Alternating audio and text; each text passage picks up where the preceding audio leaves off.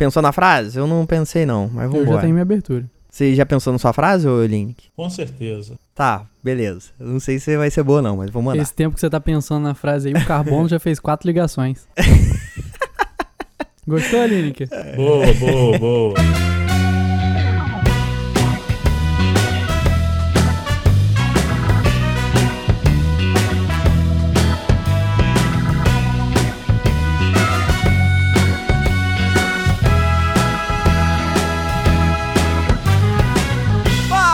Fala galera, seja bem-vindo a mais um podcast Porta Branca. Eu sou Felício Porto e ela disse que tava faltando química. Fala, galera, eu sou o Eduardo Hipólito. E sabe o que, que o álcool disse pro outro? Ah, Eita, nós! nossa.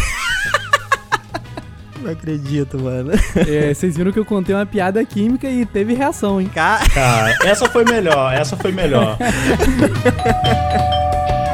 Fala galera, meu nome é Lineker Mendes e como diz o Walter White, o nosso Heisenberg de Breaking Bad, a química tem que ser respeitada. Ah, olha aí, referências, Eduardo E Hipólito. como diria nosso amigo Jesse de Breaking Bad, Science Bitch.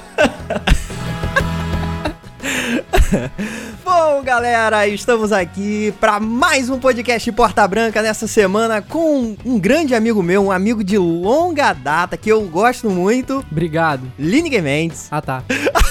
Sabia, mano. Sabia que você ia. Não, rapaz, tô falando de amigo de verdade, rapaz. Você tinha que ter falado um que tem conhecimento em alguma coisa útil, fala.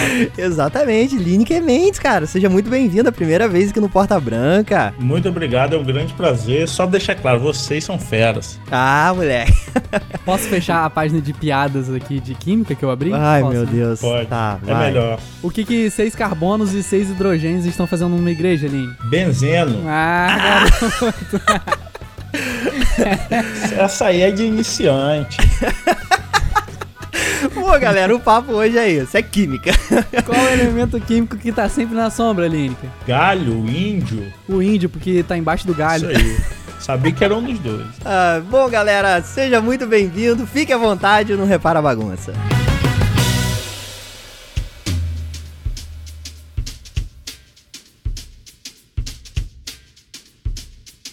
Ó, já vamos começar o episódio. Link, por favor, se apresente, cara. Estamos aqui com um especialista. Dá a sua carteirada. É, exatamente. Hoje é o episódio que eu e o Eduardo vamos falar besteira e você vai corrigir a gente. Ah, isso é normal, hein? Na aula de química eu já tô acostumado a fazer isso.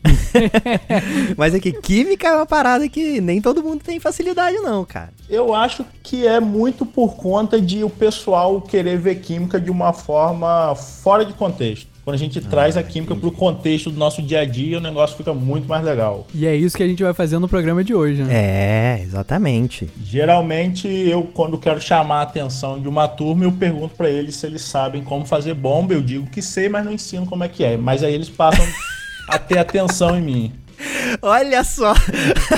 Mas fala aí, cara. Fala sua formação. Dei- eu, eu comecei a estudar química desde 2012. Uhum. É, comecei no técnico em química, depois eu fui fazer o superior. Trabalho na área de química, mas digo que sou apaixonado pela ciência desde criancinha. Ah, cara, maneiro, maneiro. Eu falo o seguinte, eu e Lineker estudamos a maior parte da vida juntos, cara. E Lineker era daqueles tipos de, de nerd que todo mundo queria sentar perto pra colar no, no dia da prova. Você tá sendo modesto.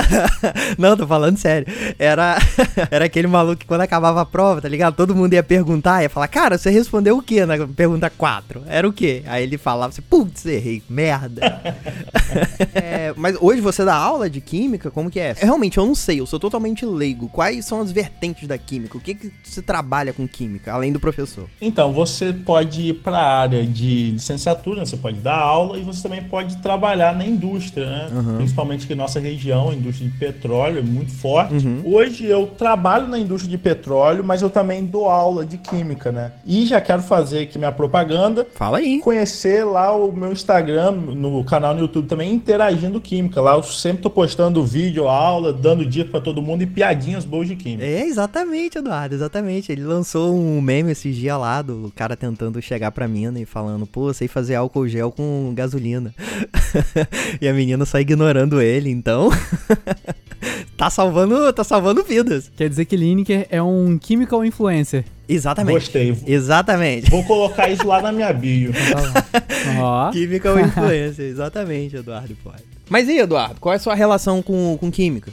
Você era um bom aluno de, de química? A pior possível. Eu, eu era bom em física, e em química e biologia, eu sempre fui a negação. É, eu lembro daquela tabelinha, tipo 1S2, 2S2, Meu Deus, aham. 2P6. Você lembra desse negócio? Não é isso? Então, eu, eu não sabia fazer essa parada, sabe? Eu via todo mundo fazendo e eu não sabia. Eu decorava pra poder fazer a prova, mas eu não sabia o que, que eu tava fazendo, não sabia o que, que aquilo significava. aham. Ah, Mas aqui, Lineker, você acha que a forma que é ensinada química na, na escola é uma forma meio meio antiga ou que realmente, tipo assim, porque é muito é ensinada meio que de uma forma decoreba. Eu acho que não tem, você não acaba criando uma, uma relação de, sei lá, de curiosidade ou então é meio que uma parada só chata, só isso. Pelo menos era o que eu sentia. É, com certeza, porque ainda hoje é muito dessa forma, né? Algo muito decorado, algo muito distante da realidade do aluno. Você quer ver um exemplo? Uma da- dos conteúdos que os alunos estudam é pH. Aí vai chegar lá, vai dizer que pH é isso, isso, isso e pronto. Só que você pode trabalhar pH de formas muito mais legais. Você pode trabalhar em cima de shampoo, refrigerantes, Ah, até mesmo, quer ver uma questão? Sabe aquela flor hortênsia? Joga basquete. Não essa flor, outra flor. As hortênsias, não sei se você já viu, ela tem de duas cores, uma rosa e uma azul. Aham. O que diferencia a rosa para azul é simplesmente o pH do solo. Do solo? mas o que, que é pH? pH é uma escala que mede a acidez das substâncias. Se uma substância ela é muito ácida, pouco ácido, ela é neutra, ela é básica. Mais perto de zero. Eu lembro dessa parada. Isso aí. Então você não é tão ruim, não.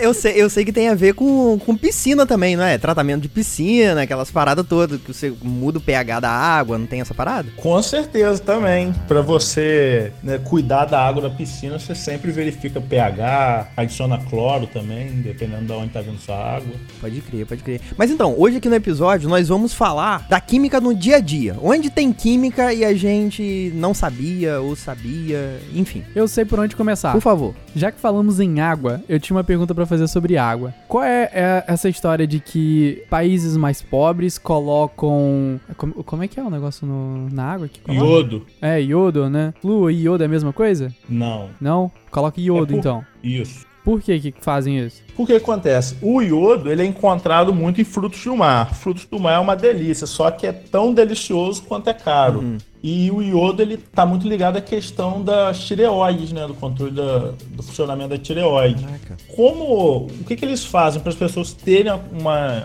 é, uma absorção de iodo? Eles colocam o iodo na, por exemplo, no sal, né? Se você for olhar o sal, o sal de Iodado. cozinha, você olha sal iodado por conta disso. Ah, pode A crer. questão da água, que você falou coloca flúor, coloca, coloca cloro, é para tratamento da água mesmo. Entendi. Isso tem algum risco à saúde? Porque isso são em países menos desenvolvidos. Então os países mais desenvolvidos não fazem isso. Tem alguma relação com saúde ou alguma coisa que possa afetar a vida das pessoas? O cloro ele é, ele é um antibactericida, né? Então, se a água não tiver um bom tratamento de cloro, pode ser que ela chegue a você com algumas bactérias que possam te fazer mal. Entendi, entendi. Eu tava lendo uma outra, uma outra parada sobre água e eu vi que teve, acho que na Rússia, uma mulher que colocou gelo seco na água pra poder ficar com aquele efeitinho de, de fumaça saindo da água e Aham. tal. Aham. Ela jogou um monte de gelo seco numa piscina Caraca. e aí a galera pulou e morreu. Que? É, Caraca. então, ela é um- tipo uma, uma Instagram, é uma influencer, uma parada dessa. E ela foi dar uma festa de aniversário, alguma coisa assim. E aí ela botou o gelo na, o gelo na piscina, a galera pulou na piscina e três pessoas morreram. Joguei gelo seco na piscina e vejo no que deu. Foi isso? Esse era o título do vídeo? Exatamente. Parece que colocaram, tipo, 25 quilos de gelo seco. Nossa. Caraca, mas. Qual que é a, a relação do gelo seco? O que, que é um gelo seco? O gelo seco queima, né? Se você encontrar. Então, o que, que é gelo seco? Gelo seco é o nome que as pessoas deram para dióxido de carbono. O se- que, é dióxido de carbono? É um composto que se você respirar muito ele, que pode acontecer o que aconteceu com esse pessoal aí. Morrer? Morrer todo mundo. Caraca. Mano. Sufocado, né? Isso. É, o dióxido de carbono, ele é bem. É um gás? É um. É um gás, é um gás. E o gelo seco é a forma, a forma sólida dele, não é isso? Isso. Ele não passa para a forma líquida. E como é que ele faz para ficar na forma sólida? Qual é o processo dele sair de um gás para virar uma forma sólida? Então, ele passa direto né, do, do gás pro sólido, sendo resfriado a menos 78 graus Celsius. Caraca. É a Ah, temperatura para eu conseguir fazer o gelo seco. Então não é uma parada que você consiga fazer em casa, né? Você tem que ter alguma máquina, algum, algum, alguma estrutura que não é todo mundo que tem acesso para poder fazer isso, não é isso? Com certeza, porque chegar a menos 78 graus Celsius não é fácil, não.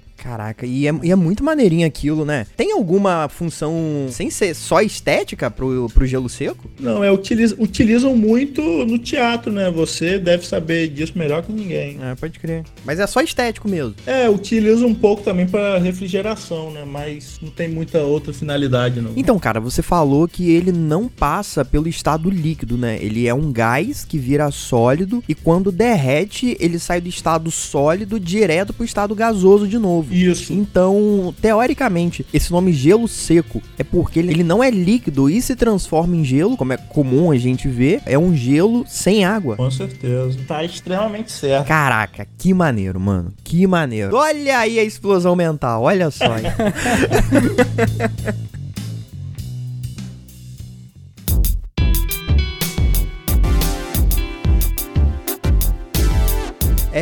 uma parada que todo mundo já conhece e realmente eu tenho curiosidade de saber o que acontece. É aquele vídeo famosinho. Gás hélio. Aquele, o quê? Pensei que você falava do gás hélio, sabe? Como é que funciona o gás hélio? Por que É as uma pessoas boa. inalam aqui É uma boa, é uma boa. e saem com aquela voz, né? É uma boa. Mas é um processo que é Coca-Cola e Mentos. Boa. Vários vídeos na internet aí que acontece. Você joga uma balinha de Mentos numa garrafa de Coca-Cola. Se você não tampar a garrafa, vai jorrar líquido pra tudo quanto é lado. Se você tampar, provavelmente a garrafa vai explodir. E é uma explosão, é uma baita explosão. Por que que isso acontece? É porque quando você coloca o Mentos né, na Coca-Cola, Uhum. é, você aumenta muito a quantidade de gás, né? E o gás ele começa a expandir, expandir, expandir até uma hora que ele É uma reação consegue- química. Isso, é uma reação. Ah, pode crer. Mas não é nada mais do que o surgimento de muita quantidade de gás. E muitas moléculas gasosas que querem sair de algum jeito. Caraca, mano, como que descobriram isso, hein? Será que foi alguém? Será que alguém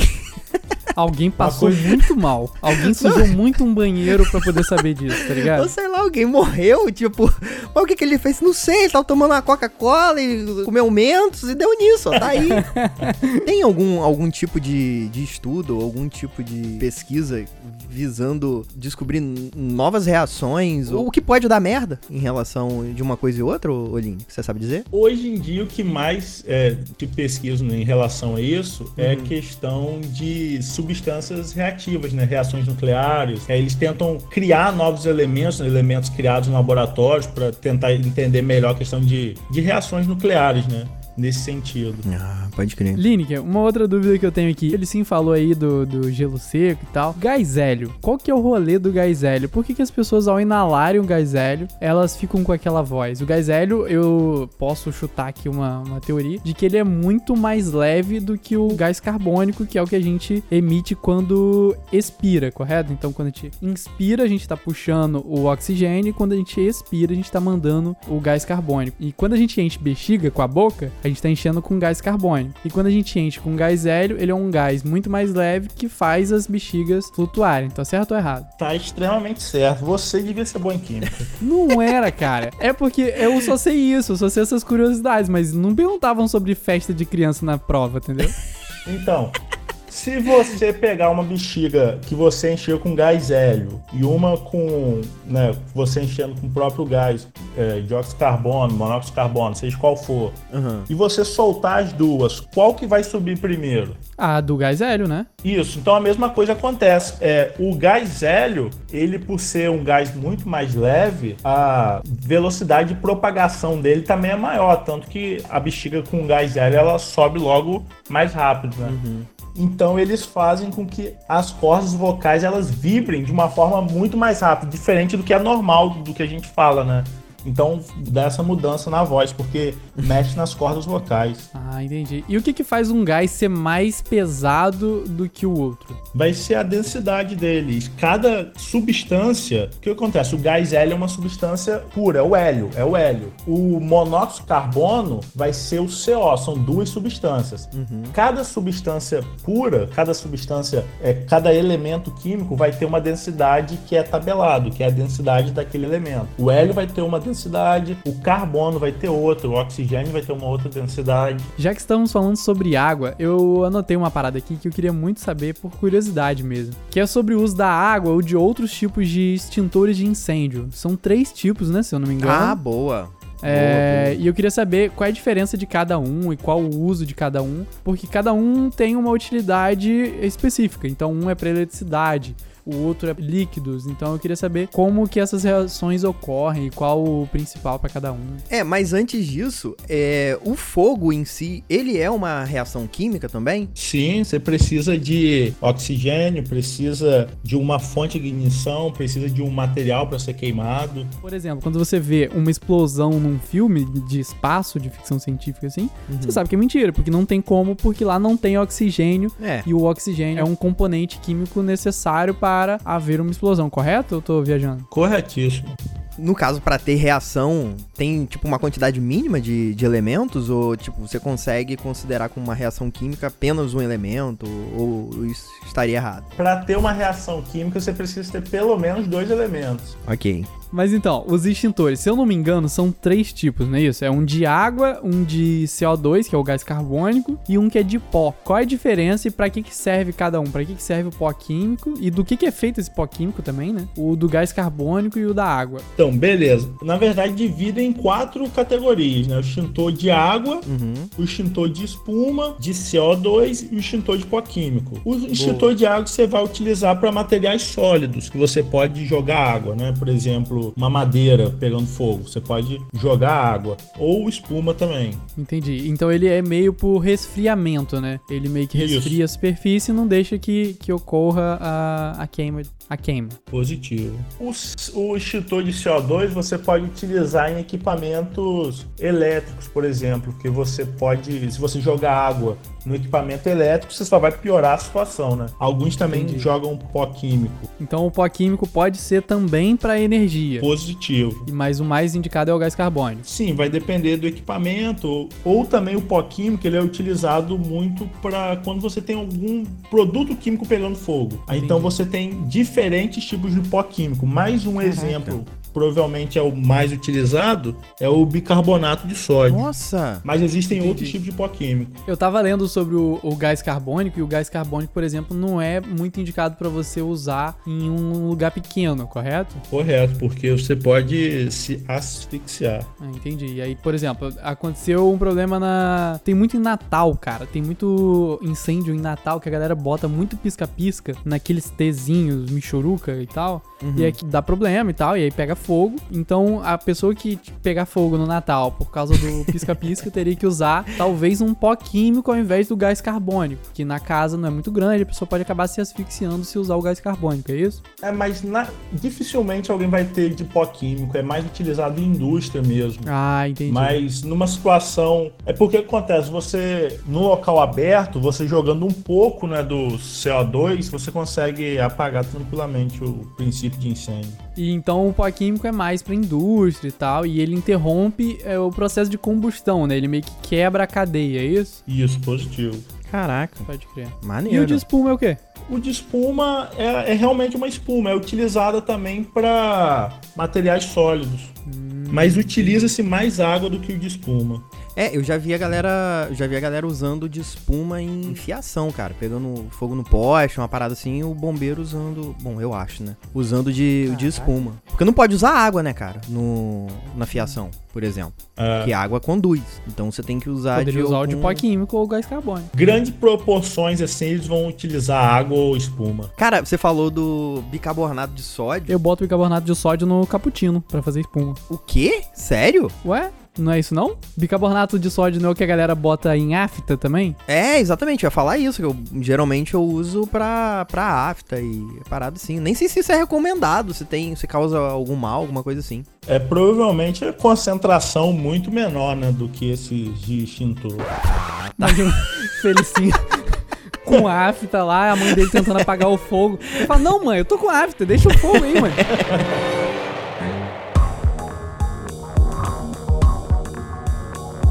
Aqui, Lineker, onde que existe química na, em casa, por exemplo? Micro-ondas. É, beleza, micro-ondas. Como, como que funciona o, o micro-ondas? E como que ele pode ser considerado um processo químico? Na verdade, dizem, só abrindo um parênteses aqui, dizem que você não consegue matar uma formiga no micro-ondas. Caraca, sério? Sério. Por quê? Que é algo que eu vou tentar fazer na minha quarentena.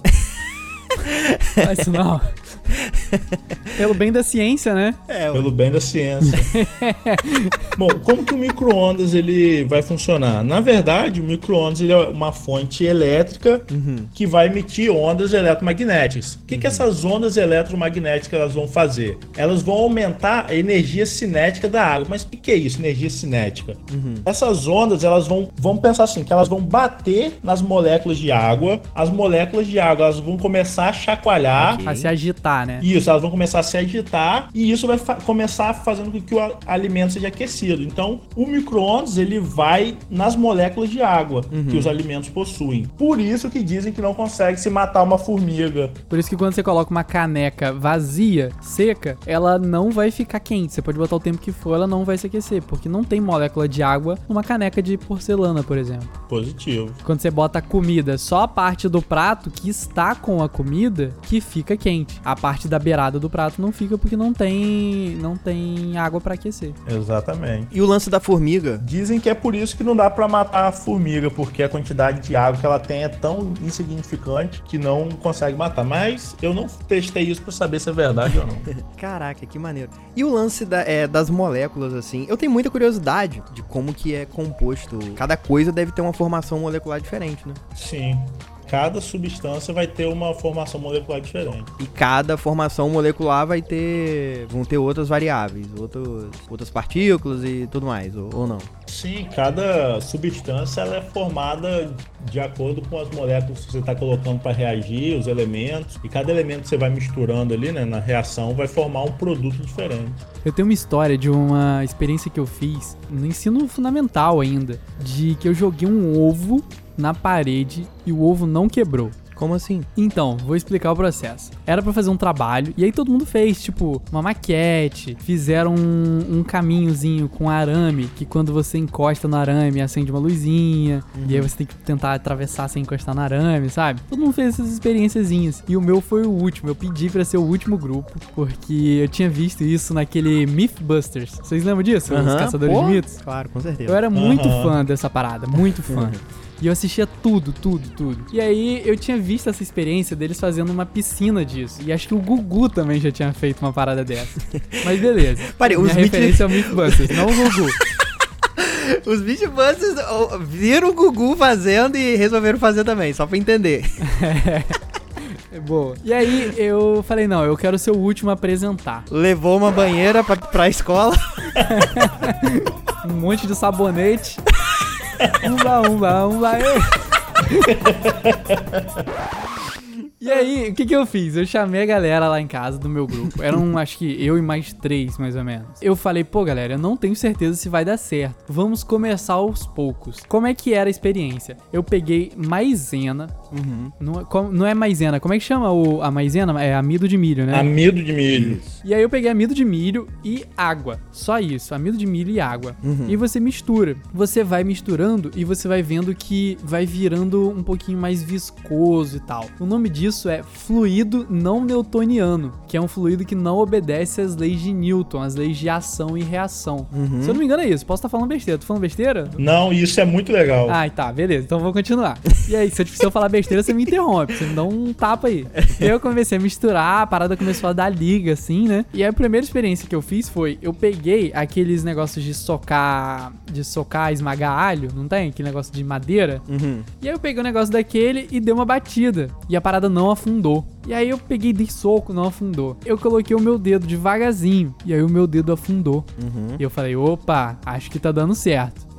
E aí eu fiz bastante dessa mistura, o suficiente pra encher tipo um pote de sorvete, assim, mais ou menos. Aham. E aí eu subi no segundo andar da minha casa com duas sacolas, sacolas de supermercado. E eu coloquei um vidro de remédio, porque vidro de remédio, ele é meio gordinho, ele é meio forte, sabe? Ele é meio grosso. Aham, sim. Eu falei, beleza, vou testar com um vidro de remédio. Se der certo, eu vou mudando as paradas. E, pô, eu, eu era criança fazendo isso, pensando dessa forma.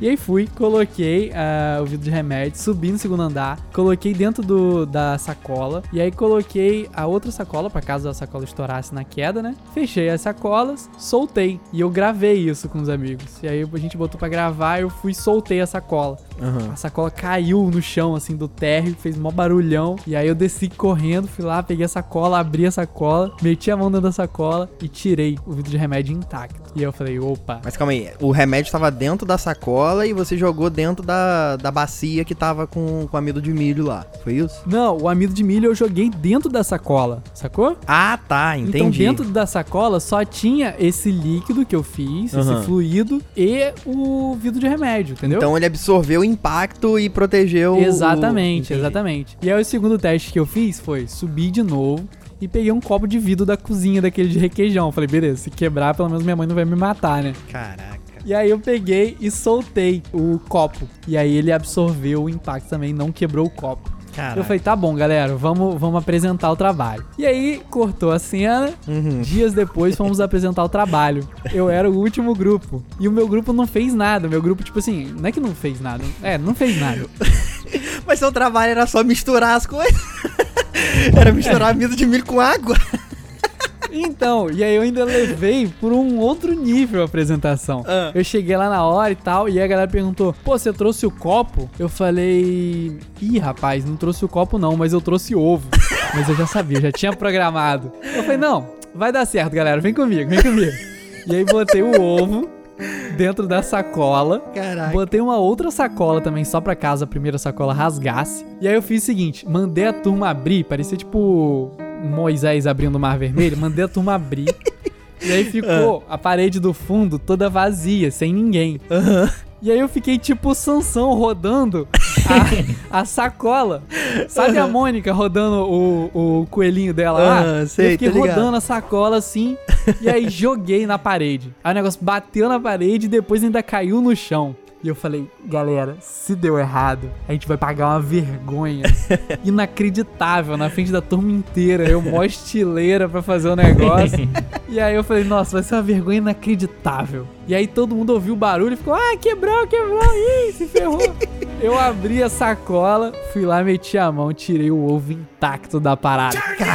Todo mundo, "Uh!" Não acredito. Aí você abriu o ovo e tinha lá o pintinho amarelinho do Gugu.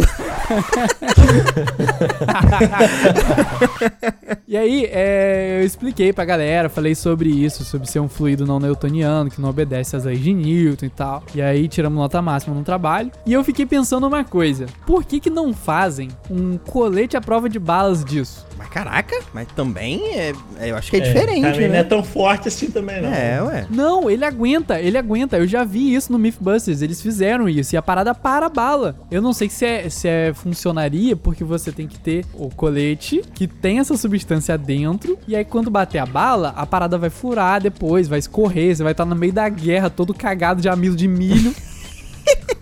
Então É, não isso é- muito sentido. Mas Isso é assim, melhor é- pra apresentação de trabalho mesmo. Cara, mas essa, essa é uma das experiências mais legais de se fazer com criança. É, durante a graduação, a gente sempre participava de feiras de ciências, né? E a gente sempre fazia esse experimento. E as crianças ficavam loucas, e elas pediam pra levar pra casa, e sempre no final apareciam as crianças com uns copinhos perguntando se podia botar ali pra levar pra casa. Mas tá, beleza. E qual o processo químico? O que que, que acontece pra deixar assim a, o amido de milho? Na verdade, ali não é nenhum processo químico, é mais um processo físico mesmo, né? Ah, Na hora que você. A pressão que você aplica ali com uma velocidade muito alta, e na hora que você, por exemplo, você vai dar um soco ali naquela substância ali, Uhum. com uma velocidade muito alta, ele se comporta como sólido, né? As moléculas elas se aglomeram mais. Ah. E quando você vai suavemente, as moléculas não se aglomeram tanto, você consegue penetrar ali aquele, a substância ali. É isso aí, eu falei que eu coloquei o dedo, lembra? Então, quando você coloca o dedo devagarzinho, ele é meio líquido, ele é meio viscoso, assim. Uhum. Agora, quando você bate, ele se comporta como sólido. Quando você vai devagar, se comporta como líquido. Tá aí, galera. Ó, ideia pra fazer na quarentena.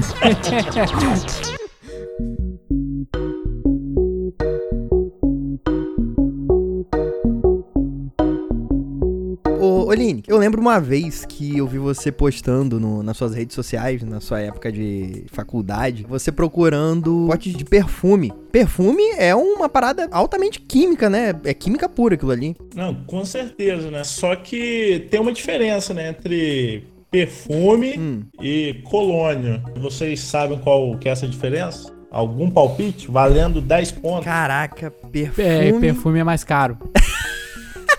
É, perfume é mais caro que colônia, né? Mas por quê? Caraca, eu não, não faço ideia, cara. Porque perfume é mais concentrado. Rapaz, esse cara é fera na química. Ele tá, Sério? ele tá fazendo de modesto. Não, eu acertei? Eu, eu acertei? Caraca, que cagada, Eduardo. Esse cara tá se fazendo de modesto. Não, não fala isso. Não, é vai, sério, você vai criar mano. um Eu tô zoando, eu falei de sacanagem. Sério, sério, sério. Por, Caraca. por que- mas por que isso? Por que, que a concentração vai deixar mais caro? Para você ter um, um perfume, né, que vai ter maior concentração da essência, você vai precisar de maior quantidade de essência. Então, você aumenta a quantidade de essência, tem que aumentar o valor também. Chutei bem, chutei bem. É, chutou você. É, D de Deus. Na prova é sempre D de Deus. É muito, é muito difícil? É possível fazer perfume em casa? A crise tá foda, né, Felipe? tá foda, puta merda. Precisando aqui, eu tenho várias ideias, só me dá uma porcentagem. Olha aí, ó. Na verdade, você não precisa de muita coisa, não. É uma essência, algumas outras coisinhas que eu cobro depois. Entendi. Depois no final do podcast pode perguntar. Entendi. A gente conversa. Mas aqui, tem, tem muita coisa em relação a essas paradas químicas que é muito arriscado de, de fazer também, tanto em casa ou laboratório e, e tudo mais. Tá bom, Felicinho, eu já sei do que, que você quer falar. Como que a gente faz uma bomba caseira? É, Por exemplo, eu quero passar no aeroporto com essa bomba caseira. Um exemplo, entendeu? Fictício. Quero fazer uma bomba que pode passar no, no, no aeroporto. Como é que eu faço? Então, pessoal, peguem agora aí caneta e papel que eu vou ensinar o segredo do sucesso. Mas essa. Eu tenho uma história boa pra contar de explosão química. ah, boa, fala aí. É, tinha um rapaz que trabalhava no laboratório comigo alguns anos atrás, que ele tinha que neutralizar uma solução. O que que é neutralizar? Você pega uma solução ácida e uma solução básica, vai misturando aos poucos para neutralizar, para ficar neutro, né, o pH mais perto de 7, Uhum. para descartar. Só que ele era, ele era o cara, entendeu? Que cara que é metido a- ao, ao bonzão. Neutralizava tudo. É, aí ele eu falei assim, rapaz, o que, que você tá fazendo? Eu vou, vou neutralizar isso daqui. Aí eu olhei pra mão dele, ele achou, sabe aqueles potinhos que parecia que tava 200 anos escondido ali, um potinho de 10 ml? Com a solução ácida mais forte que eu já tinha visto naquele laboratório. Caraca. E eu falei, rapaz, isso, isso, não, isso não vai ficar bom não. Ele vai, eu sei o que eu tô fazendo. Eu falei assim, não vai não. Ele, eu sei o que eu tô fazendo. Caraca. Aí eu me afastei dele e deixei ele fazer. Nossa. Quando ele pegou, né, que eu vou dizer, ele pegou ácido clorídrico concentrado Nossa. e pegou é, hidróxido de sódio numa concentração altíssima também, ele misturou os dois. Quando ele misturou, explodiu. A reação extremamente energética, explodiu, voou é, partícula, gotícula no rosto dele, queimou o rosto dele todo. Nossa. Ele teve que ir lá pro chuveiro. Já viu aquele chuveiro que tem no laboratório? Nossa. Aham, tô ligado. Primeira vez que eu vi alguém usar aquilo. Mas, no final das contas, ele só saiu com algumas queimaduras no rosto e nunca mais voltou. Saiu com uma sobrancelha na esquerda só, né? É, nunca mais ele voltou, mas ele soube que ele ficou bem. Caraca, galera. Como eu disse, a química tem que ser respeitada. Eu tô lembrando aqui do episódio de Breaking Bad. Eles matam. Spoiler, galera. É, eles matam um cara. E aí o cara tá no porão. Heisenberg fala pro Jesse assim: vai lá no mercado e compra um barril Aham. de plástico. Um barril de. Não sei qual é a substância. Qual é a substância? Plástico? Acho que é plástico. Rapaz, é. Não lembro qual era o plástico. E é, é, eles pedem pra comprar, tipo, aquele barril de plástico, tipo de caixa d'água, assim, mais ou menos aquilo. E aí fala, ó, compra um barril de, de plástico lá pra gente poder colocar o corpo dele. E não tinha do tamanho para colocar um corpo. Tem o Jesse entrando assim nos barris e não dava o tamanho dele e tal. Ele falou: putz, o que, que eu faço? E tinha o pó lá no, no lugar que ia dissolver o cara. E ele falou: ah, vou botar o cara na banheira e jogar aqui fazer a mistura aqui. E aí ele jogou na banheira. E aí depois tem uma cena maravilhosa da banheira rachando embaixo é. e despencando o andar inteiro, uhum. porque caiu. E a recomendação era: faz um negócio de plástico que é muito mais barato e você encontra em qualquer lugar, porque o plástico aguenta a reação química. E o Jesse não sabia nada de química, foi lá e foi e fez na banheira só porque na banheira cabia o, o corpo que eles queriam matar. E aí o resultado foi esse. Era uma parada de química básica, né? Tem determinadas substâncias que você não pode misturar porque pode acontecer esse tipo de coisa, né?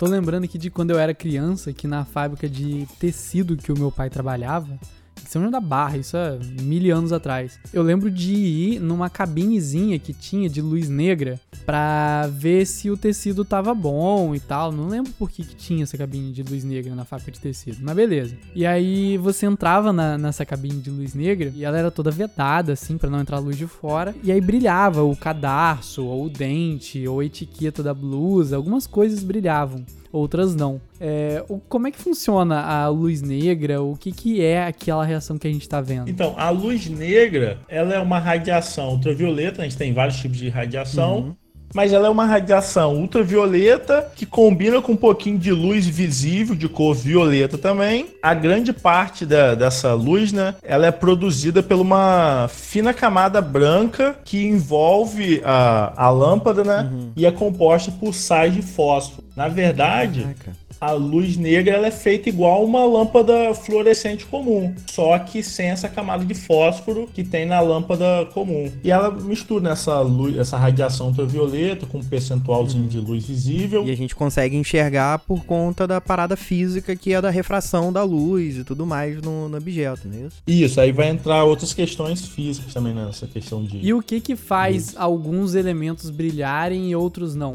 Cara, isso é característica do elemento. São características características dele, né? Os elementos, quando eles são puros, por exemplo, se você pegar o ouro puro, ele tem determinadas características que qualquer ouro vai ter. Ele vai ter uma densidade própria, ele vai ter uma, um ponto de fusão próprio, um ponto de ebulição próprio. Você pega é, o carbono, ele vai ter uma densidade própria. Cada elemento ele tem características próprias dele. Uhum. Alguns sim, outros não. Isso é do elemento mesmo. Só que a gente entraria assim para questões mais da molécula, de porquê, da forma que a molécula é, a geometria dela que dá um, determinadas características. E a luz negra, por exemplo, ela é usada em investigação criminal. A gente vê muito isso em CSI, em filmes e séries é, de investigação, na cena do crime, porque ela ilumina, tipo, suor, saliva, unha, osso, essas coisas, né? É, exatamente, é muito utilizado. E essa é uma área também que quem estuda química pode trabalhar, que para mim é uma das áreas mais interessantes. Perícia criminal, né? Perícia criminal. Caraca. Eu quase fiz essa parada, cara. Quase fiz. Para quem quer fazer hoje, se eu quiser desistir de ser podcaster, por exemplo, o que, que eu tenho que fazer? Primeiro, você tem que estudar química. Tem outras opções, mas falando de química, você pode fazer um bacharel em química ou então química industrial também. Uhum. Vai depender, mas bacharel em química e química industrial você tem um leque bem grande de opções. E depois? Depois, concurso. Aqui no Brasil, essa questão de perícia criminal é concurso. Mas tem algum curso específico? Algum, existem alguns cursos, não para você trabalhar com isso, mas para você aprender sobre. Né? Tudo que envolve essa questão de Polícia Federal aqui no Brasil, os cursos são dados pela própria uhum. Polícia Federal. Acho que perícia é mais Polícia Civil, né? Não? Ah, eu agora eu não sei se é civil ou se é federal. Não, pode crer. Nossa, tem muita vontade. É, mas eu acho que independente, se for seguir na carreira de perito, eu acho que é mais carreira militar do que, do que qualquer outra coisa, né? Tudo bem, se for a especialidade de química, né? Tem que fazer química primeiro. Mas eu posso fazer isso se eu for trabalhar no CSI. No quê? No CSI. É só ser ator. Essa foi melhor que a de química.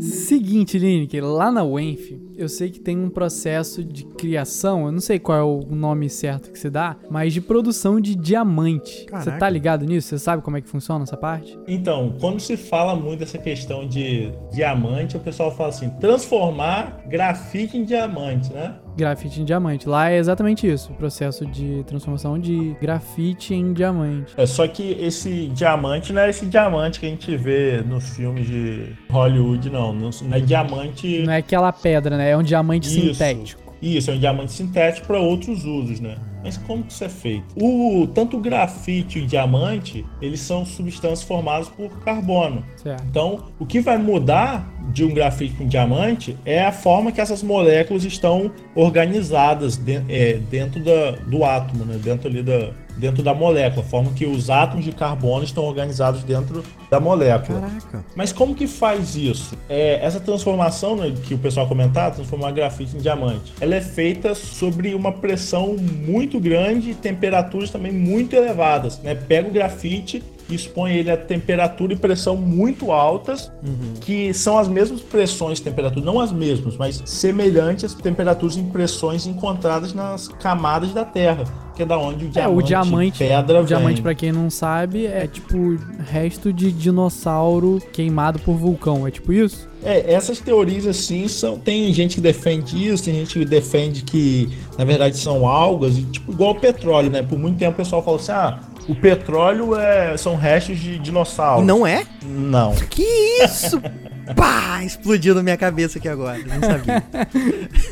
A teoria mais defendida é que são, na verdade, algas, plantas. Caraca. que Foram submetidas milhões e milhões de anos por altas pressões, temperaturas, foram Caraca. foi se É, transformando. petróleo é até um tema legal de gente falar aqui. Você usa o petróleo pra fazer gasolina, pra fazer outra parada. Eu lembro muito de um comercial que passava na TV Cultura, se eu não me engano, que era tipo falando: "Ah, você toma água num dinossauro". Por isso que minha cabeça explodiu agora. Aí ele começa explicando É, que as- tipo, ah, o copo descartável que você tá tomando água agora veio do petróleo, o petróleo veio do tal, e era antigamente era um dinossauro. E é isso, mas é, É. essa parada do petróleo em si que você usa pra várias coisas. A gente pode até citar algumas aqui. Essa questão do petróleo, assim, dizendo de forma mais corretinha, Sim. é que são restos de matéria orgânica, vamos dizer Ah, assim. entendi. Aí entra vários tipos. Entendi. Uma parada sobre o petróleo, a gente falou no começo, é o benzeno. Ele é uma substância com princípios cancerígenos. Por exemplo, aquele cheiro que você sente quando você tá abastecendo o carro, Uhum. aquilo lá é o benzeno. É derivado do petróleo e tal. E é uma, é uma substância com princípios cancerígenos. Tem gente que fala, ah, adoro o cheirinho de quando tá abastecendo o carro. Mas aquilo lá é prejudicial à saúde. Então, quando for abastecer, abastece de vidro fechado, por exemplo. As pessoas que estão manipulando aquela substância deviam também usar máscaras e proteções porque estão expostas àquilo. Aham. O nível de pessoas com desenvolvimento de câncer, casas perto, por exemplo, é muito maior, é muito mais provável por causa dessa, desse cheiro. Caraca. São elementos aromáticos, né? se não me engano é isso Uhum. que fala. E o benzeno tá, em- tá presente em outras substâncias também, por exemplo, em plástico, em mochila, em várias coisas que você usa no seu dia a dia, tem benzeno e você nem sabe que tem, né? É, todos esses derivados do petróleo. né? O petróleo produz muita coisa, né, a partir do petróleo. O que, por exemplo? Asfalto, plástico, com muitos compostos químicos, né, que utilizam o próprio combustível, né, que é o, vai ser o mais conhecido. Tinta, detergente, remédio, várias coisas. Caraca. Informação aí. Eu fiz um curso, cara, sobre benzeno, sabia? Pra quê? que eu sei dessa parada. Pra quê? Então, É. ó, foi lá no sindicato. Eu tava no sindicato dos petroleiros. Aham. Eu tava filmando e tal, e eu participei do curso. Eram vários dias de curso, se não me engano. E aí, como eu tava filmando, eu meio que participei do curso. E depois eu ganhei o certificado. Eu tenho aqui. Ah, pode crer. Pô, uma parada de que eu lembro da escola é aquela experiência de misturar é, o açúcar na água, né? Até dissolver. E também misturar a água e o óleo. Por que, que água não se mistura com óleo? Por- vamos ver se o nosso aprendiz de químico sabe dizer. Não, não Olha sei, aí, não sei. vai, vai, quero ver. vai, Vanzão. Vai, Breaking Bad. Não, é por. Ó, vou dar meu chute, vou dar meu chute. É por causa da densidade de um pro outro, é isso? É. Chupa, otário! Chupa! Mais ou menos. Ô, Lini, que ele tá colando, ele tá com o computador na frente dele, Lini. Que é isso? Pô, isso aí é, isso aí é sacanear o professor, hein? É, exatamente, Lini. Mas é, a água e o óleo têm densidade diferente, né? Mas também não só por conta disso, né? O, o óleo, ele é um composto chamado hidrofóbico. Já viu a piadinha dessa? Não. Ele tem medo de água. Tem medo de água. Ele não toma banho. Ah. Tem medo de água. Não é aquele negócio que bota em cima do carro pro carro andar mais rápido, não? Aquele hidro. Não. Oi? Nada, passou. Ah, mas você falou da parada do carro. Se colocar, então, por exemplo, óleo no, ou azeite, alguma coisa assim, no para-brisa do carro, você não teria problema com água, em chuva, alguma parada assim? Olha que invenção Mas maravilhosa. por que? Isso é coisa quarentena, isso é coisa quarentena. Por que, que você vai colocar azeite ou óleo no para-brisa do carro? O que, que tem pra almoçar hoje, filho? Tem tomate, vidro de carro. Não, imagina, ó, começou a chover. Você dá uma paradinha num lugar seguro, já tem ali a sua- o seu vidrinho de óleo, joga por cima do para-brisa ali rapidinho. Todo mundo, todo mundo, todo ser humano que se preze anda com um pote de óleo dentro do carro. Vocês sabem disso, né? Não, mas a pergunta é a seguinte: será que daria certo isso? Será que viria- ia virar tipo um repelente do, da água? Ou a água ia escorrer mais? Assim, ou, ou não? falando de forma mais correta, na verdade a gente fala de densidade, fala meio de fo- não tá totalmente certo, né? Uhum. Lógico que eles possuem densidades diferentes, sim. Por isso que um fica em cima e outro embaixo. Mas, na verdade, eles não se misturam. Por quê? Por que, que o óleo é hidrofóbico? Por conta da polaridade, né? São moléculas totalmente diferentes. Ah. A água e o óleo, elas têm polaridade né, totalmente diferentes. Um é polar e o outro é apolar. Isso não permite que eles vão se misturar. Por exemplo, se você pegar o álcool e a água, eles vão misturar. Tanto que esse é, um- é uma forma de descobrir se o combustível está adulterado. Ah, por quê? Como descobrir que um posto está adulterando combustível? Você pega, por exemplo, 50 ml de água Uhum. e 50 ml de gasolina. O que acontece? Todo combustível, toda gasolina possui uma quantidade pequena de, de álcool, certo? Sim. Se tiver adulterado, você faz esse teste. Pega 50 ml de água, 50 ml de gasolina e mistura. Depois que misturar, a parte que tem é, que- de álcool que está na gasolina vai se juntar com a água. Ou seja, no final você vai ter a quantidade menor de gasolina. Só que existe uma porcentagem que pode ser essa diferença. Por exemplo, vamos dizer que inicialmente tinha 50 ml de gasolina. Depois que você misturou os dois e deixou lá é, separar, você ficou com 30 ml de gasolina. Aquele combustível está extremamente adulterado. Ele tá com mais álcool. Exatamente, está com muito álcool naquela gasolina. Ou seja, você está pagando por gasolina e está recebendo álcool. É, só pra, só pra. É porque eu não entendi direito. Tipo, você tem. A, a, a gasolina ela é composta por. Gasolina e tem um pouco de álcool, que tem uma quantidade que é permitida. Uma Entendi. quantidade pequena que é permitida. Mesmo se o carro não é flex e tudo mais, a gasolina, só gasolina. Não, nada a ver, nada a ver. Aham, a mas- gasolina sempre teve álcool, tipo isso. Isso, mas é pouco. Por que, que às vezes o carro dá problema? Porque o combustível está adulterado. O carro ele não é flex, só funciona com gasolina. E você está abastecendo um posto que é adulterado. Ou seja, está entrando muito álcool ali no- junto com gasolina. Entendi. A água, ela não iria misturar com a gasolina, porém o álcool da gasolina se misturaria com a água. Seria isso? Com a água, isso aí. Quando você mistura, você está forçando as moléculas é, colidirem uma com as outras. E vamos pensar assim: você tem ali três moléculas de água, de álcool e de gasolina. Entendi. Quando você sacode, elas começam todas as ba- a bater uma nas outras, vamos dizer assim. Quando elas começam a bater uma nas outras, as do álcool que estavam ali de mão dadas com a da gasolina, soltam a gasolina e dão a mão à água e separa da gasolina. O álcool sai da Entendi. gasolina e passa para a água. Ah, entendi. E no caso, se nessa proporção de 50 ml, se no final restar 30 ml de gasolina, quer dizer que tinha pouco álcool nessa gasolina ou Tinha tinha muito? muito álcool, muito Entendi. álcool. Ou seja, essa gasolina está bastante adulterada. Entendi. Então o ideal seria ficar com a gasolina em torno de 40 ml de. Me- de- bem mais gasolina, tinha que ter pelo menos uns 48%. Ah, entendi, entendi. Essa relação que eu não tinha entendido ainda. Pode crer, mano. Pô, maneiro, maneiro. Janeiro.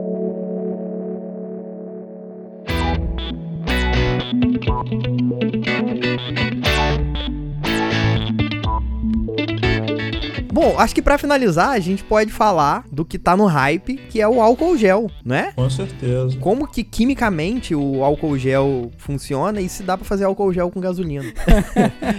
Primeiramente, não tentem fazer álcool em gel em casa. Não Olha aí. Entre em contato comigo por uma quantias amigável.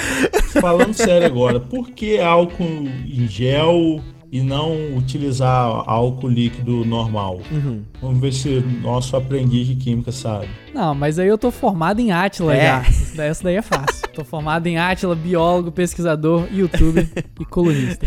E a SMR do apocalipse agora, né? E a SMR do Apocalipse. Porque o álcool em gel, ele tá na proporção certa pra não ser muito líquido nem muito viscoso. E ele não evapora tão rápido. Por Exatamente. exemplo, é, porcentagens menores fazem com que o álcool evapore muito rápido, não dando tempo de ficar na sua superfície, não dando tempo de te proteger do vírus. É, essa é a principal, o principal fator. O tempo que aquele álcool vai estar ali em contato com a sua pele, por exemplo. Uhum. né? Porque se ele evaporar muito rápido, não faz sentido, porque não vai Isso. ter tempo de Não ação para matar o vírus ou qual seja o microorganismo que está querendo né, matar ali. Vale, ta- isso também vale a pena falar em relação a outro processo químico, que é o lavar as mãos. Você tá fazendo com que as suas células Quebrando a morram. camada de gordura Isso, exatamente. e deixa fazendo- ele desprotegido e assim você elimina a, a ameaça que você tinha. Então, será que se eu tomar detergente eu vou emagrecer? Por quê? Quebrar as gorduras.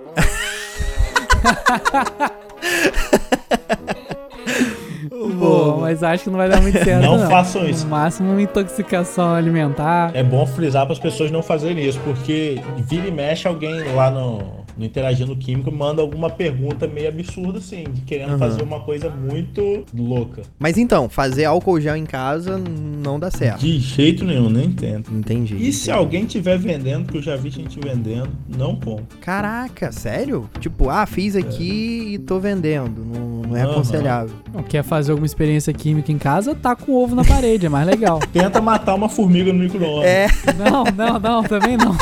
Não mata os bichinhos, não. caraca, você vai botar a formiga no micro-ondas, ela vai voltar e vai te matar, tá ligado? Radiação vai transformar ela, É. é. superpoderes.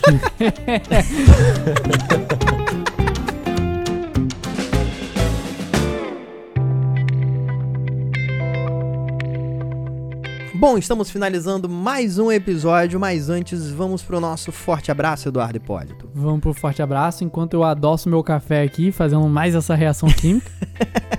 O forte abraço de longe, Eduardo Hipólito, é pra galera que seguiu a gente no nosso Instagram, Qual é o Instagram? que é o Porta Branca Oficial. Se você ainda não seguiu, segue lá. Também Porta Branca Oficial em todas as redes sociais, no Facebook, no Twitter também, no Instagram e youtube.com barra Porta Branca. Estamos fazendo vídeo toda semana, Eduardo Hipólito. Toda quinta-feira tem Toda vídeo semana. novo. E vou falar uma coisa. É. Segue a gente no Instagram logo. Para de perder tempo aí. Porque por enquanto dá É. pra mandar forte abraço. Daqui a pouco a gente vai estar Exatamente.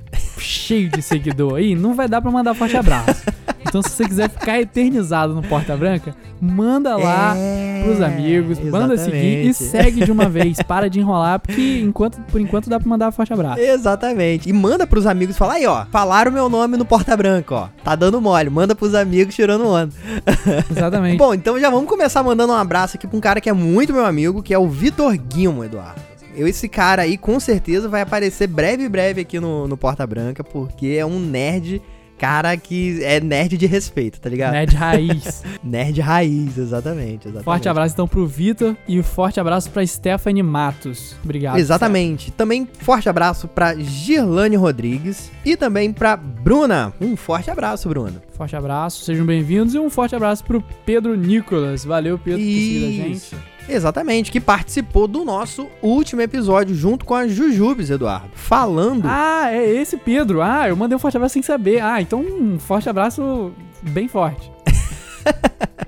Exatamente, Eu não Eduardo. sabia que era ele. É, ele sim, ele sim. Pedro Nicolas. Eduardo, o último episódio do Porta Branca, que tá aí no seu feed, nós jogamos Black Stories. Se você não conhece esse jogo, é um jogo de tabuleiro muito famoso. E nós jogamos, por estar na quarentena, nós jogamos com um app do Dark Stories. Então, é uma dica pra você ouvir o Porta Branca e depois jogar com os amigos, Eduardo. Porque a diversão é muito garantida. Eu não sei se tem outras pessoas fazendo gameplay em podcast. Tem o pessoal pessoal do É. RPG e tal. Mas a gente tá fazendo aqui na nossa, sem querer comparar, mas estamos fazendo gameplays. Black Stories é, um É, gameplay. E em breve vai ter mais coisas de gameplay também. A gente vai trazer outros jogos, já estamos separando tudo pra poder fazer na quarentena com seus amigos. A gente vai fazer cada um na sua casa, cada um no seu cantinho. Vamos trazer aqui pra vocês. Deem sugestões também e ouçam esse episódio que tá bem legal. A gente tentando desvendar crimes. Tipo jogando detetive, é tipo isso. Exatamente, Eduardo Hipólito. Bom, galera, toda semana vídeo novo no canal. Se você ainda não é inscrito, youtube.com barra Porta Branca. Vai lá, tem muito conteúdo maneiro. É um conteúdo diferente do podcast, então se você gosta da gente aqui no, no podcast, se gosta da nossa voz, com certeza não vai gostar da nossa cara, mas, mas vai lá, deixa seu like, se inscreva, que tem muito conteúdo bacana lá também. Não é isso, Eduardo Hipólito? Exatamente, segue a gente lá, ativa a notificação pra você não perder nada que a gente lança e nos vemos por aí e aqui no podcast. Exatamente.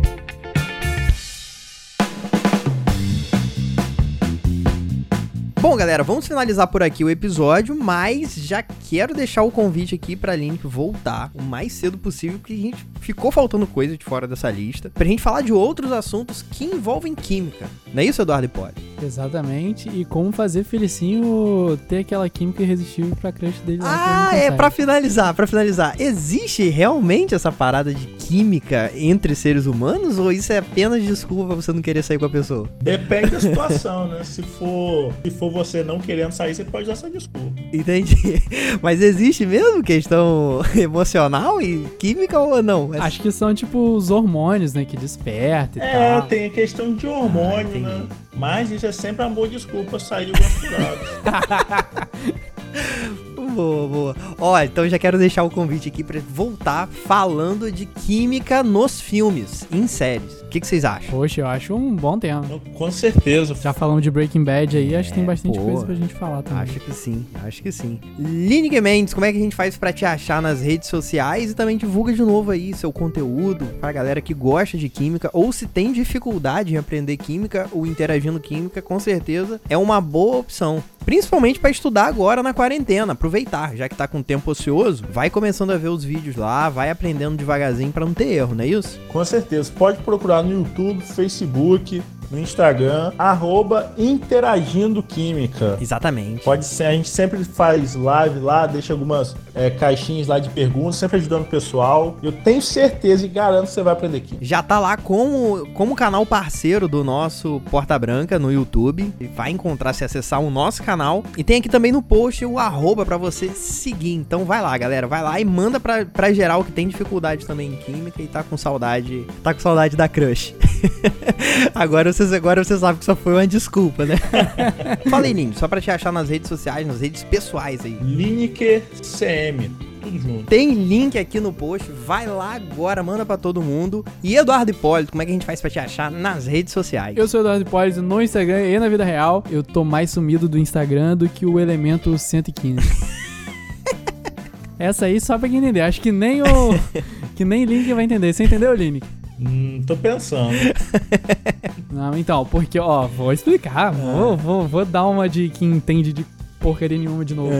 O elemento 115, segundo as teorias da conspiração, é, o elemento 115 é um elemento que é usado nas naves extra- extraterrestres como parte integrante do material das naves, porque é um elemento que pode ser moldável, então ele é tipo, de- ele é maleável e ele também é super resistente. Então seria o material, a matéria-prima das naves alienígenas. Caraca. Sacou? As naves que se usariam de força antigravitacional para poder se locomover e tal teriam que ser feitas desse material. E reza a lenda que o governo dos Estados Unidos, quando aprendeu as naves alienígenas, recolheu esse material e eles estudam esse material para uso militar, obviamente Você militar. recebeu isso no seu WhatsApp, só pra, só pra saber. Não, tem um documentário do Bob Lazar. Só procure aí quem se interessar sobre isso. Bob Lazar tem um documentário sobre ele. E o elemento é o Moscóvio, né? Moscov. E ele diz ter posse desse elemento tal, além do governo ter posse também. Que foi recolhido nas naves alienígenas. Caraca, que viagem. Bom, galera, eu sou Felício.porto no Instagram e Felício de Porto no Twitter. É isso, se você quiser ouvir mais conteúdos, é só entrar na sua plataforma agregadora de podcast, procurar o Porta Branca. Tem no nosso site também, portabranca.com.br e as nossas redes sociais, Porta Branca Oficial, seja no Twitter, no Facebook ou no Instagram. É isso aí, galera. Muito obrigado por escutar até aqui. Escute o nosso episódio da semana passada e esperamos você semana que vem. Link, muito obrigado. Aparece lá, galera, no Interagindo Química. E valeu, galera. Forte abraço. Eu ia falar que eu tô com medo de sair desse episódio Ah. parecendo que eu entendo, porque eu, eu acertei algumas coisas, mas são as únicas coisas que eu sei, tá ligado? Todas as outras eu não sei, então não achem que eu sei alguma Tá, coisa. não, aí ninguém pensou isso, só pra você saber. Só queria reafirmar, eu tô reafirmando que eu sou burro em química, galera, era só isso.